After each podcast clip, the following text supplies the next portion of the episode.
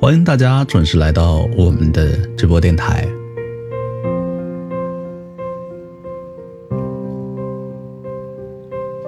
好的人生，不慌不忙。我不知道大家在日常生活中有没有遇见过这样的人，无论外部的压力有多大，他们依然都能够从容的面对生活或者是工作上的挑战。难道这些人没有情绪吗？难道这些人掌握了更成熟的应对方法吗？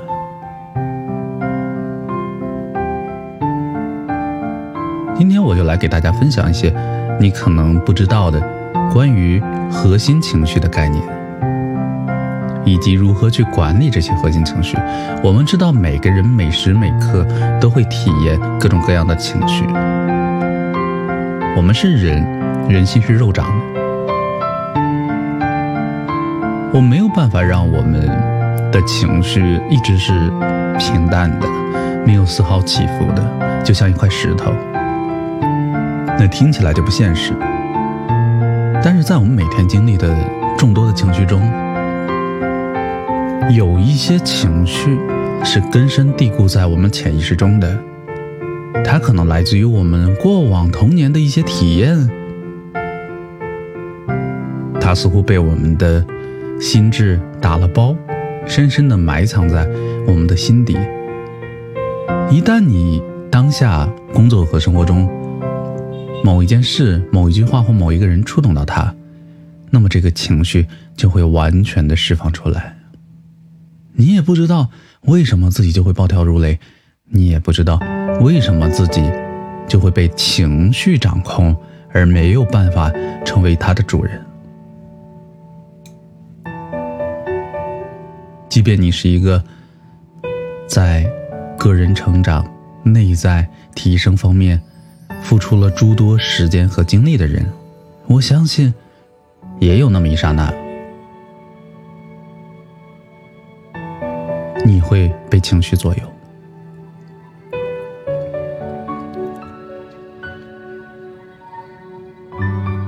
所以，我们每个人身上，就如我刚才所说，总是在经历各种各样的情绪体验。而有专家将这些无数的情绪体验呢，总归为十二种核心情绪，也就是说，其他的情绪啊，其实都是从这些核心情绪发展而来的。一旦你掌握了这些核心情绪的按钮，我相信，这也就意味着你打开了从容人生的大门。所以，我们今天的分享主题就是。十二条限制住你的核心情绪。当然，你也可以把今天的分享简单的看成为情绪管理。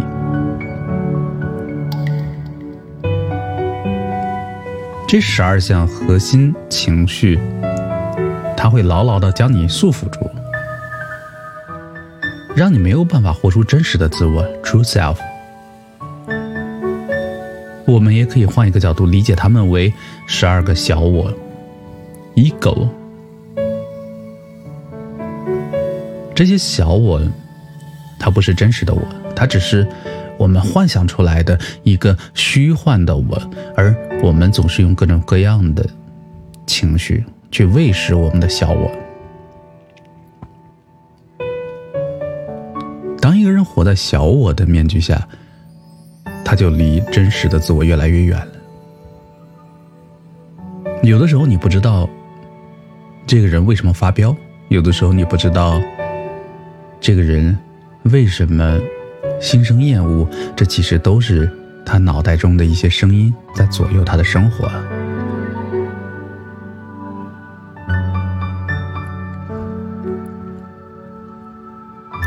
所以，首先我们要认知。这些我，并不是真实的自己，而是我们的幻觉，它源自于我们的核心情绪。如果我们消除这样十二种核心动力的话，我相信，只有这样，我们才能和真正的自我相连，活出自己的卓越性 （greatness） 和你的意图 （intention）。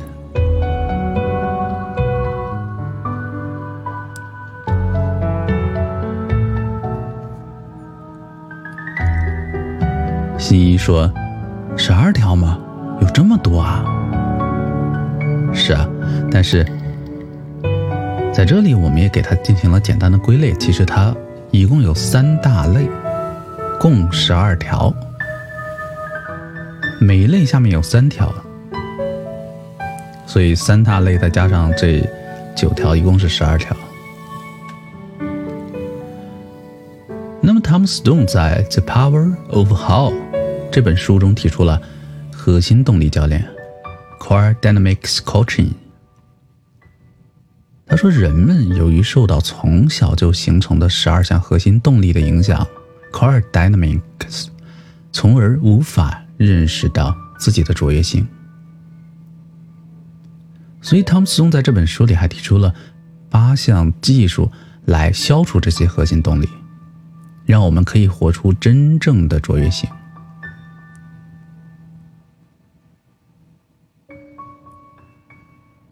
同样，有另外一位大师级的领导者、大师级的教练，他认为每一个领导者都应该消除这十二项核心动力所造成的问题。那这十二项核心动力分别是什么呢？我们刚才说到，一共有三大类。我们曾先从它第一个分类来剖析。第一个分类是没有充分感受事物，没有充分感受事物，它意味着我们在小的时候还没有学会语言之前，就遇到很强的负面情绪的时候，可能我们就被家里人。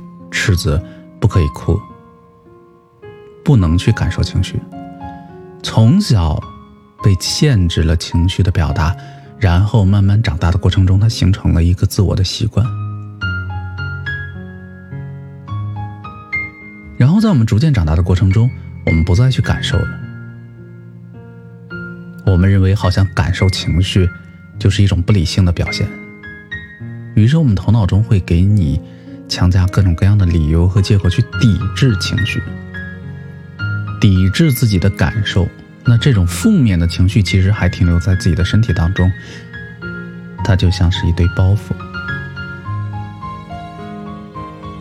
我们每天都背着这个包袱，这个包袱影响着我们的一生。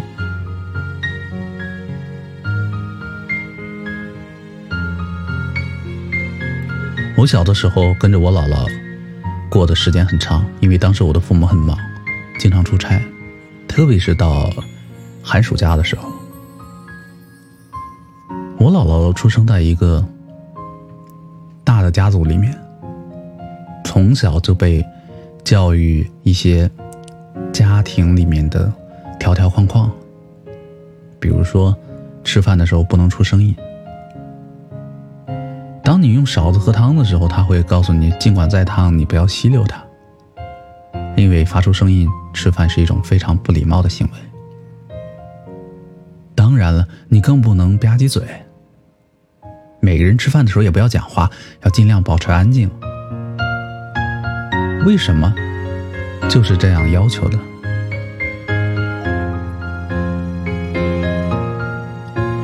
还比如说，小的时候在我哭的时候。我姥姥是不会哄我的，她会直接拿一勺盐塞到我的嘴巴里，那样我就再也哭不出声了。后来在逐渐长大的过程中，我的妈妈还跟我说，说我好像在情感和感受上就像是一个冷血动物。但是当我回忆过往，当我学到这一点，关于没有学到语言之前的这些负面情绪。当我被外界去限制我的感受的时候，我才发现，我并不是天生就关闭了自己的感受，而是在成长的过程中被告诫和训斥不允许感受。所以要怎么解决呢？如果我们想要解决自己的情绪，最重要的一点就是要充分的去感受。任何情感，我们都应该下定决心，百分之百去感受，直到自己有智慧，并且达到清晰为止。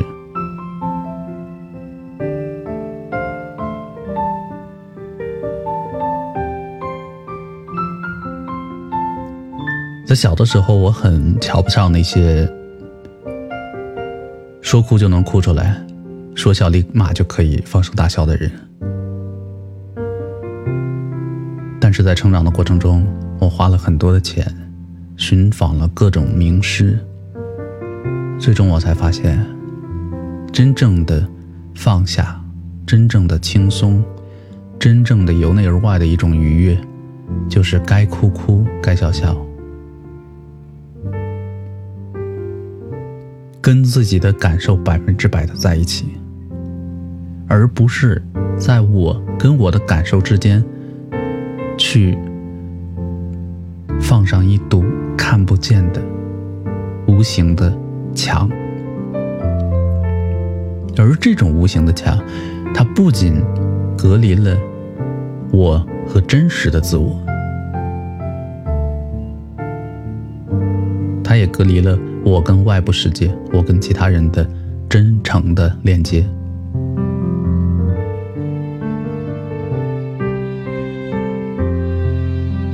心怡说：“那不就是我吗？该哭哭，该笑就笑。小时候可真好，好怀念自己的童年。”是啊，所以当我们追溯。束缚住自己的核心情绪的时候，我们就要从自己过往的童年开始。我们的人生的轨迹就会让我们有迹可循。为什么会成为当下的自己？然而，那些发生过的事、接触过的人产生的负面的情绪，它并没有消失。它都用另外一种方式储存在了我们的身体里。学会跟他们相处，学会处理这些情绪，特别是核心情绪，它有助于我们享受一个更加轻松、更丰盈的人生。所以在我们刚才说的第一个分类下，不能充分感受事物这个分类中。其实还包含了三点，其中一个是忽视自己的直觉。我们不愿意去感受，因为我们太过相信自己的理性了。但是这个世界上其实有很多的事情，比如手机啊、电脑啊，或者是艺术品，其实在不存在的时候。它本身就先在一个人的直觉中产生一个灵感，后来才被创造出来，成为一个实实在在的存在于现实中的东西。如果一个人太过于理智而忽视自己的直觉的话，他会浪费掉许多的灵感，他也会离真实的自我更加的遥远。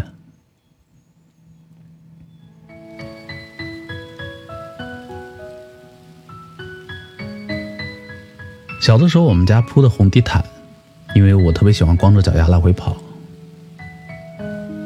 有一次，我把桌面上的一个墨水瓶打翻在了地毯上，把地毯染成了蓝黑色。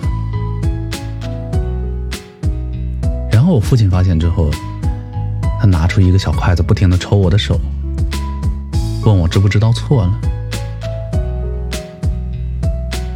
但我当时想。这并不是我的错呀，我不是故意的呀，我没有想使坏。墨水瓶它也不应该敞开口放在桌子上。经过那次事件之后，我开始慢慢的不太相信自己的直觉，因为我害怕犯错误。跟着自己直觉走，总是会或多或少的犯错误。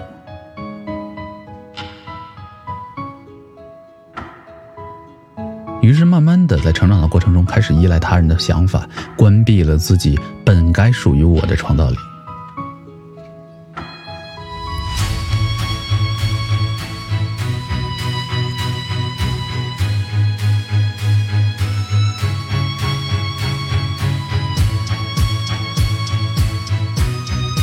比如，在跟哪样的人结婚，买什么样的房子，我选择什么样的工作前景，或者投资什么样的商业项目这种重大的决策，实际上人们几乎都依靠的是自己的直觉，而不是理性。所以，跟随自己的直觉，相信自己的直觉，它代表着。我从他人对自我的判断上，他人对是非对错的判断中跳脱出来，把对人生的主宰权又重新掌握在了自己的手里。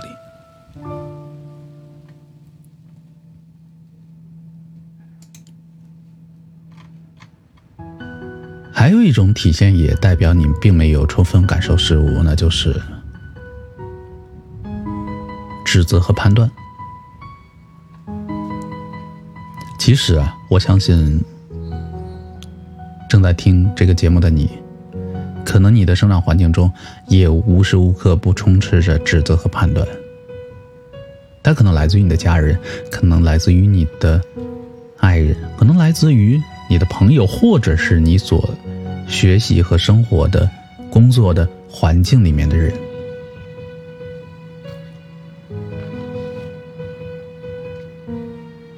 其实指责他人这件事儿，百分之一百就是我不愿意去感受我们内在也被指责的事物，因为当我指责对方的时候，我自己就会感觉舒服一些。但是，正如那句话说的，世界是我们的一面镜子，我们所指责的内容，其实是我们自己的一部分。它反映出了我们自己的一些问题，这跟我们所指责的对象没有丝毫的关系。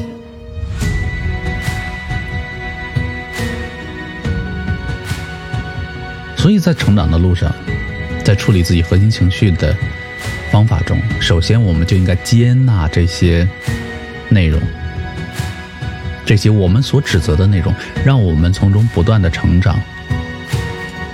并从中获得价值，这是我们唯一的选择。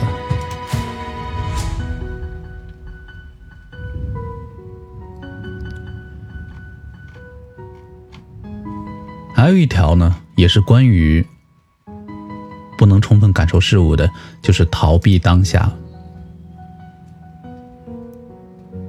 我们经常活在过去的回忆里，或者未来的梦想中。而不是愿意面对当下的现实，因为现实总是给我们带来痛苦。有些人选择酗酒，或者是其他的一些方式来麻痹自己；还有一些人选择沉迷于网络游戏。总之，人们总会找到各种方式来逃避当下，逃避感受自己的情绪，逃避跟真实的自我。连接，实际上，我们应该知道的是，只有当下才是最重要的。过去只是回忆，未来只是幻想，当下才是真实的。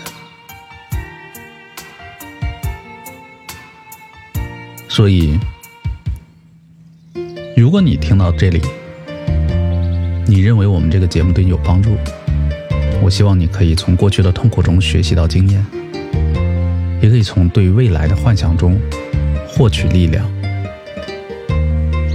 然后去觉察当下什么才是最重要的，去行动，去做最重要的决定，去做最重要的事情。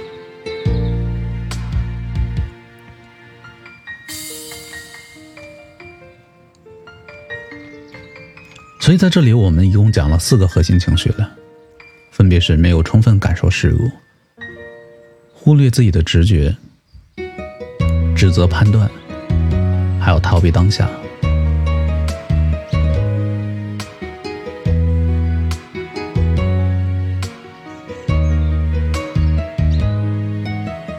我相信大家都能从这些情绪中或多或少找到自己的影影子，或者是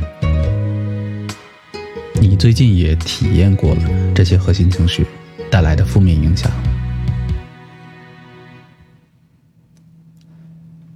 第二类是什么呢？如果第一类是关于关闭感受的，第二类它就是向外界去寻找自己的。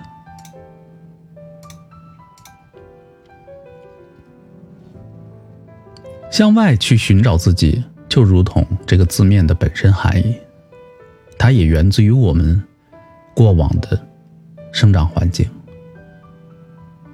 在我们每个人刚刚出生的时候，都非常依赖我们的父母，甚至我们感觉到他们就是我们的一部分一样。如果我们有需求没有得到满足，我就会感觉到我好像失去一些什么，所以。这导致我们一些人，穷其一生，都在试图从外界来寻找自己。比如说，通过金钱、名望、豪宅、事业、别人的肯定、他人的接纳、社会给你的尊重等等。所有这一切外在的东西，你认为如果没有这些，自己就是不完整的，不完整的一个存在。而这种核心情绪，会让你活在自己的小我中。实际上，这个世界的真相是，我们每一个人都是完整的存在。并不需要从外面去寻找一个自己呀，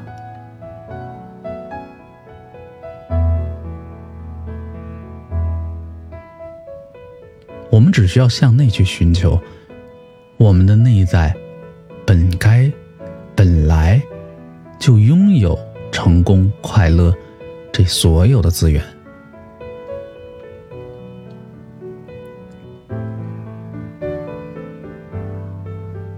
所以，一个人的存在价值，它不应该建立在外界给你的评判上。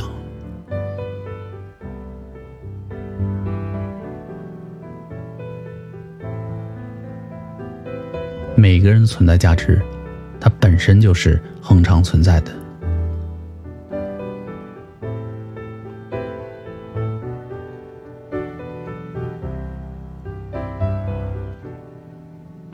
所以，当我们从停止从外界寻找自己的时候开始，你会发现，那个更加真实、更加充满能量、更加闪闪发光的自己，这样的一种状态，带着他去生活，在这样的一种状态下，你的人生会变得更加的轻松，更加的丰盛。所以，从外部、从外界寻找自己这件事下，我们也分裂出三个情绪。其中一个就是把需求当成了爱。人会认为，如果你爱我，你就得肯定我，你得送我我想要的东西，你得陪着我。其实，这些都不是真正的爱。而是你的需要。什么是真正的爱？真正的爱是不带有任何回报的期望。真正的爱是一种没有任何条件的给予。我们最容易获得真正爱的、无条件的爱的地方，就是来自于我们的家庭，来自于我们的父母。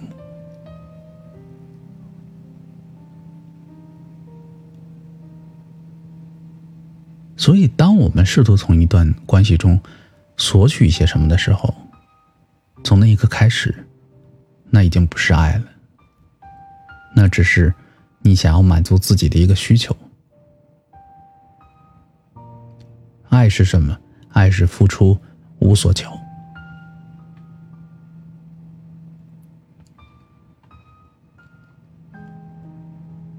我爱你，可以跟你。是不是爱我，没有任何关系。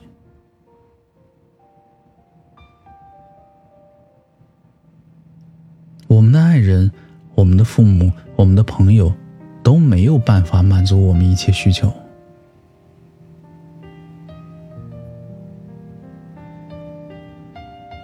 是我们依然能够从他们身上感受到爱，我们也依然愿意为他们付出。这就是一种最真实的爱。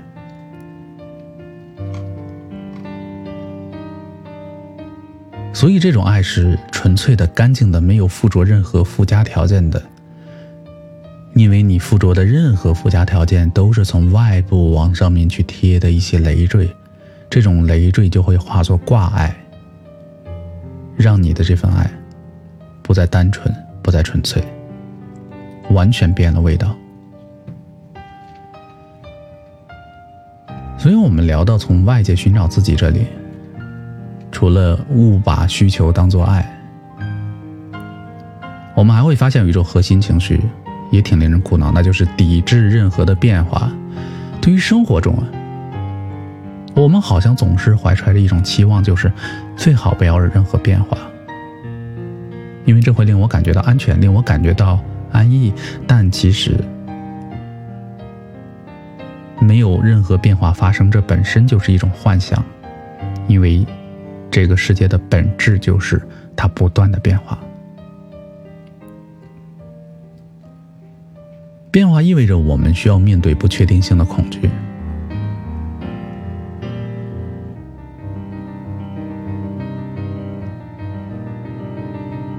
我们面对不确定性的恐惧，我们要去把控整个世界的安全感。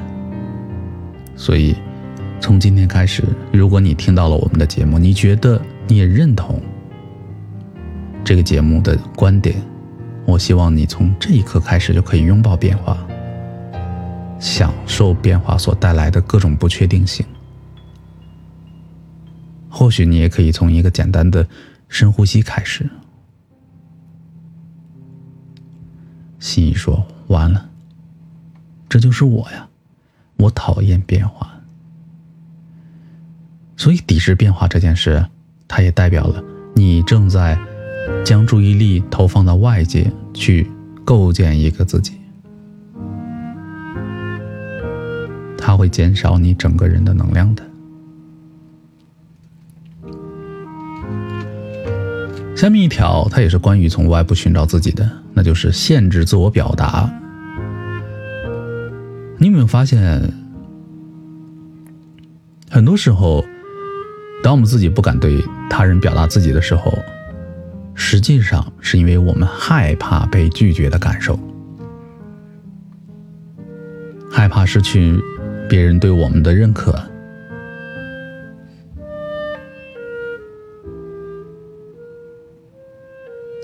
实际上。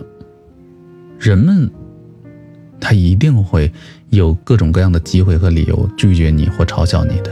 他跟你表达不表达关系并不大。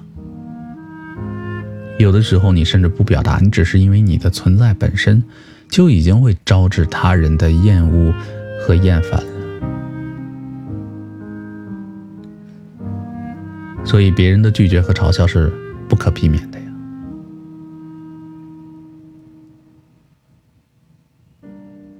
有的时候，你感受不到自己内心的力量和勇气，包括你的创意灵感，那完全源自于你不敢于自我表达。所以，从今天开始，做一个敢于自我表达的人，重拾自己内心的力量和勇气。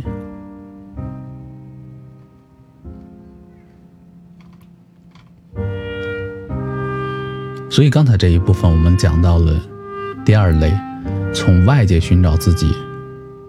这也是小我 ego 的一个体现，它非常典型。从外界寻找自己的一些方式，就是误把需求当做爱，抵制变化，还有限制自我表达。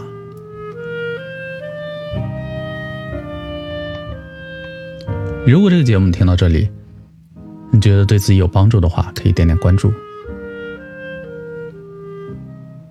点赞、评论、留言。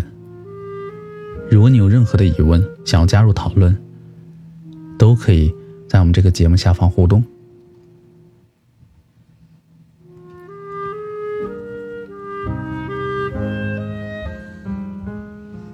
那我们继续第三个分类也是今天最后一个分类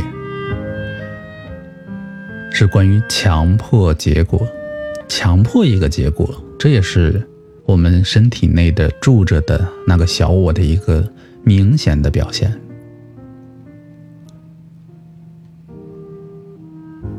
我的想法，我的意图，我要的结果，当我们执着于自己的想法时候，其实就是在强迫一个结果发生。这个时候，你把所有的一切注意力都依赖到你的理智上，其实。我们在强迫促成一个结果时，你却忽略了真正的答案。它其实是需要更多的时间才会涌现出来的。就像是你很饿，急于吃一口热腾腾的米饭，你打开电饭锅，倒入大米，倒入水，然后摁下了开关。这个时候，你发现香喷喷的米饭，它需要时间，它的香气才会慢慢的扑鼻而来，而不是当你做好了一切，立刻就能吃上一碗大米饭。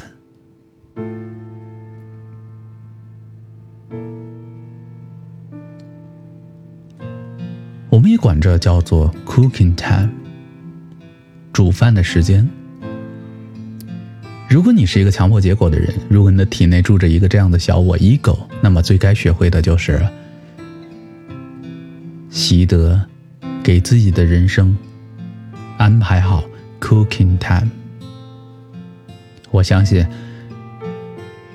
答案在该来的时候，它就会来。在那个结果没有发生的时候，我们要做的就像是等待已经架上锅的大米饭。只需要等待清晰就可以了。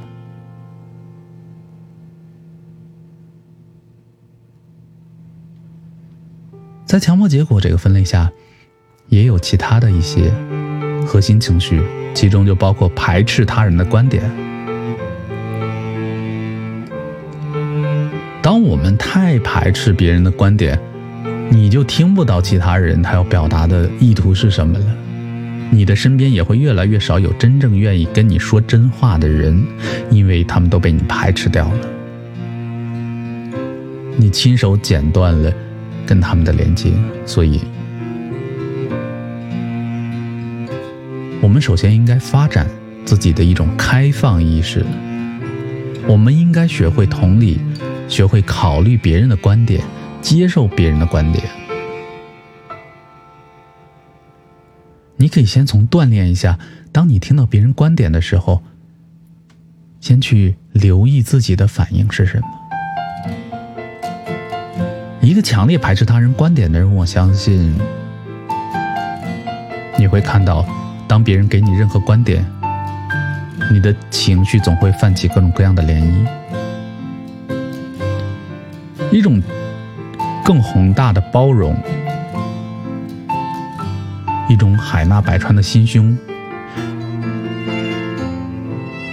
一种对于真正能够帮助自己成功卓越的人际关系的积累，一定是先从接纳更多人观点开始的。如果一个人连跟你在一起，你的观点都接受不了。他怎么能够容纳你这个人在他的心里呢？所以排斥他人的观点这件事本身，也是我们在投喂自己内在小我的一种方式。最终，我们把自己体内的小我喂食的越来越大，它占据了我们这个人本身。你发现自己活得很累、很辛苦，因为你就完全没有。活出自己的真我呀！除了排斥他人的观点，还有制造解释和讲故事，它也属于强迫结果的范畴。有的时候，我们为了强迫一个结果发生，我们会编造解释。我们经常会根据自己的经验，下意识的做出一个解释，但是对同一件事，我相信不同人给出的解释都是不同的。这种解释更像是在讲故事 （story），它并不等于事实。但是，问题的根源在于我们经常把这种解释当成是毋庸置疑的事实。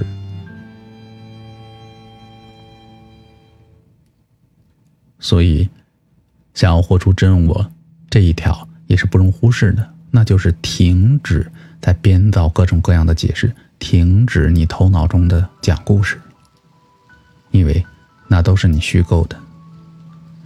即便一个曾经发生的事，它也被你加入了故事的属性。它只是为了让你强迫一个结果出现而累加的一个条件罢了。最后一点，关于强迫结果。就是你如果做出过度的反应，它也代表你在喂食你的小我。过度反应就是极度的情绪反馈。当一个人陷入了一种过动反应下，你就会丧失觉察，丧失觉察自己到底是谁这样的一种感受，你会完全的被情绪左右。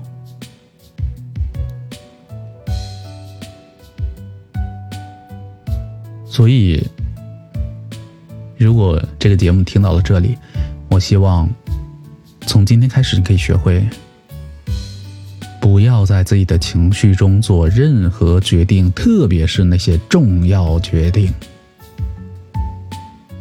关于婚姻、关于爱情、关于投资、关于理财、关于你的房子、关于你的车子、关于你的父母、关于你的家人。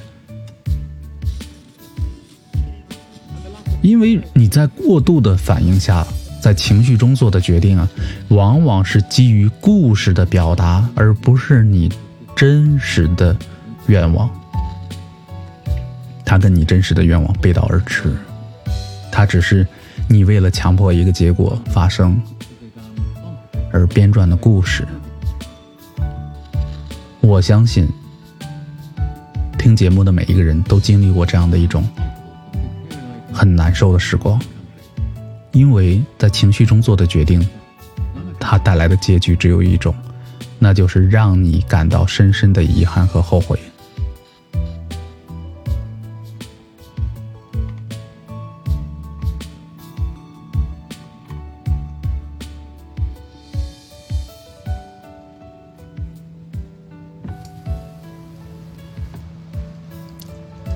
所以今天这个节目，我们一共分享了束缚住你核心动能的十二个核心情绪。这十二个核心情绪也可以看作是十二个小我，它让你活在虚构的幻想里，它让你背着沉甸甸的包袱跟别人交往或做事情或生活，它让你没有办法活出真实的自我。它让你跟这个世界的连接总是隔了一堵看不见的墙，它让你离真实的快乐本身越来越远。所以我们总结一下，一共十二条。第一个，没有充分感受事物；第二个，忽略自己的直觉；第三个，指责或判断。第四个，逃避当下；第五个，从外界寻找自己；第六个，误把需求当成了爱；第七个，抵制变化；第八个，限制自我表达；第九，强迫结果；第十，排斥他人观点；第十一。制造解释或者是讲故事。第十二，过度反应。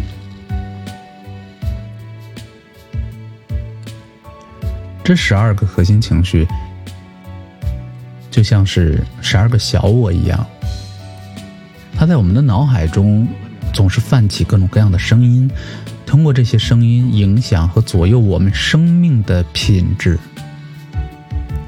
我相信，当我们消除了这十二项核心情绪，我们才能和真正的自我相连，活出自己的卓越性 （greatness） 和我们生命的意图，活出一颗本该就属于我的平常心。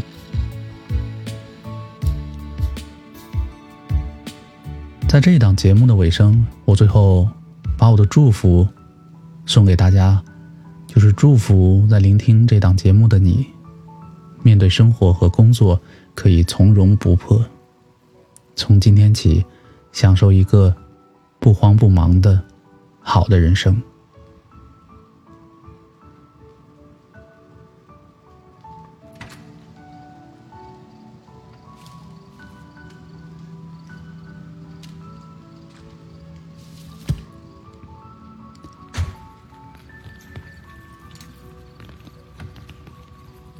好，我们今天的分享的主要内容已经结束了。如果大家没有听全的话，可以晚上晚点的时候来听这个节目的回放，我也会放到我的播客里。同时，如果是用 iOS 苹果设备、iPad 或 iPhone 的话，可以从苹果系统自带的播客里面搜搜索搜索我，或者搜索这个节系列节目，都可以搜到。如果是其他平台，电脑或者是安卓，然后你可以关注我们这个云村的这个电台频道，它是二十四小时轮播的，每天下午两点都会分享一档关于个人成长的主题内容，有些是你可能曾经了解但又不太了解的内容，也有一些是我们独家的内容。我相信不管怎样，它都可以。这个频道的存在可以让我们距离真实的自己更近一些，距离健康、轻松、快乐的生活也更近一些。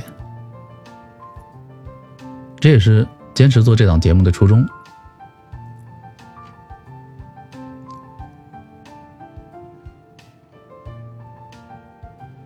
大家可以讨论一下。其实，在我的正规的课程里面，线下课十二个小我。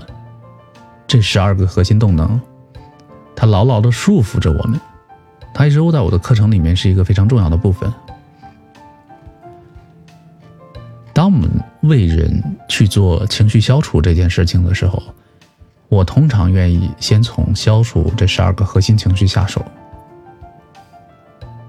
有的时候，人们总是病急乱投医，比如说想去学一些掌握情绪的技巧，管理情绪的技巧。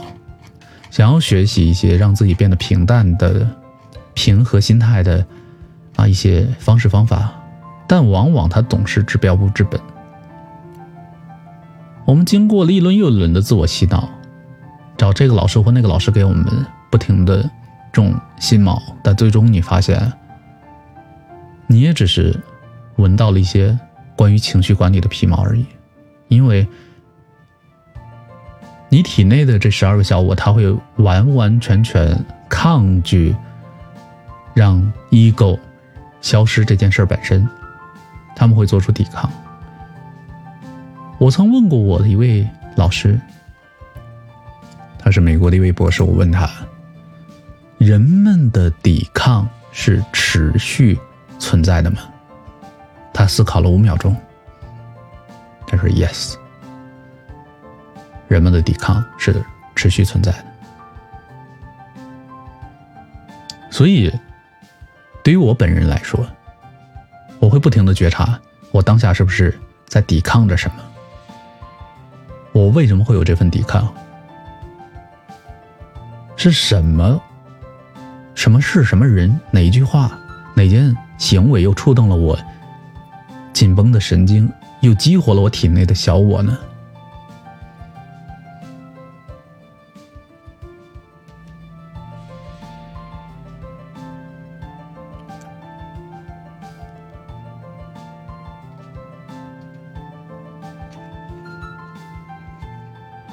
所以，一种轻松惬意的人生，就像是一个行走在街上的开了悟的人，在外人看来，他跟普通人没有任何区别。但是心内的那份愉悦、那份轻松、那份放下的感觉，只有自己能够感知到。我和之前的我到底有什么区别？真实的自我 （true self） 和小我 （ego） 我的幻想的我，它真正给我人生带来的区别到底是什么？当你真正的可以做到百分之百的去感受这个真实的世界，可以做到不再从外界寻找自己，而是建立一个真实本然的存在。当你不再去强迫一个结果的发生，享受每一个煮饭的时间 （cooking time），这将是一件多么幸福的人生啊！多么幸福的事情！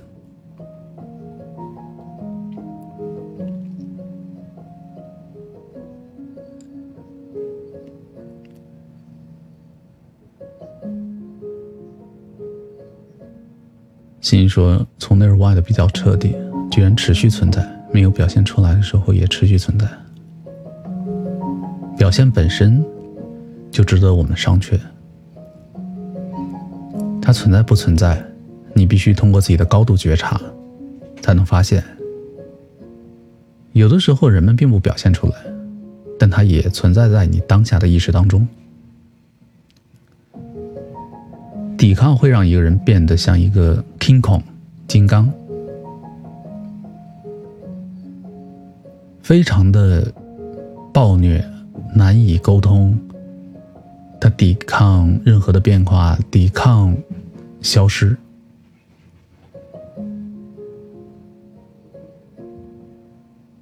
小我会通过任种任何的方式去试图抓住各种各样的精灵套草。还有喂食自己的方式，他要让自己变得不断的强大，所以抵抗是持续存在的。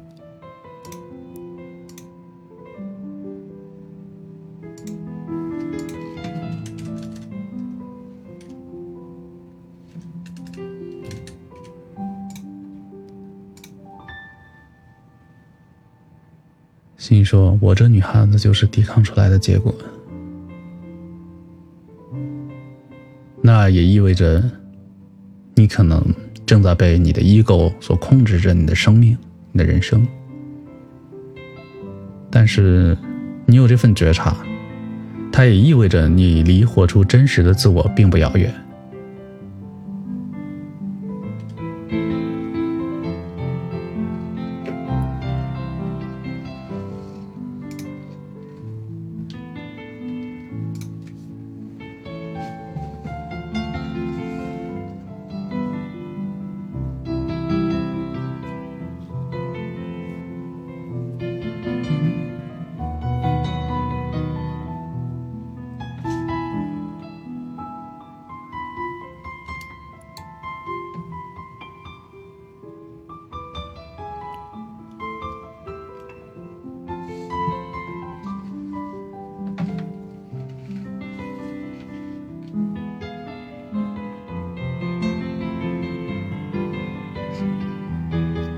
这个话题就聊到这儿吧。放一首大家都很喜欢的歌，林志炫的《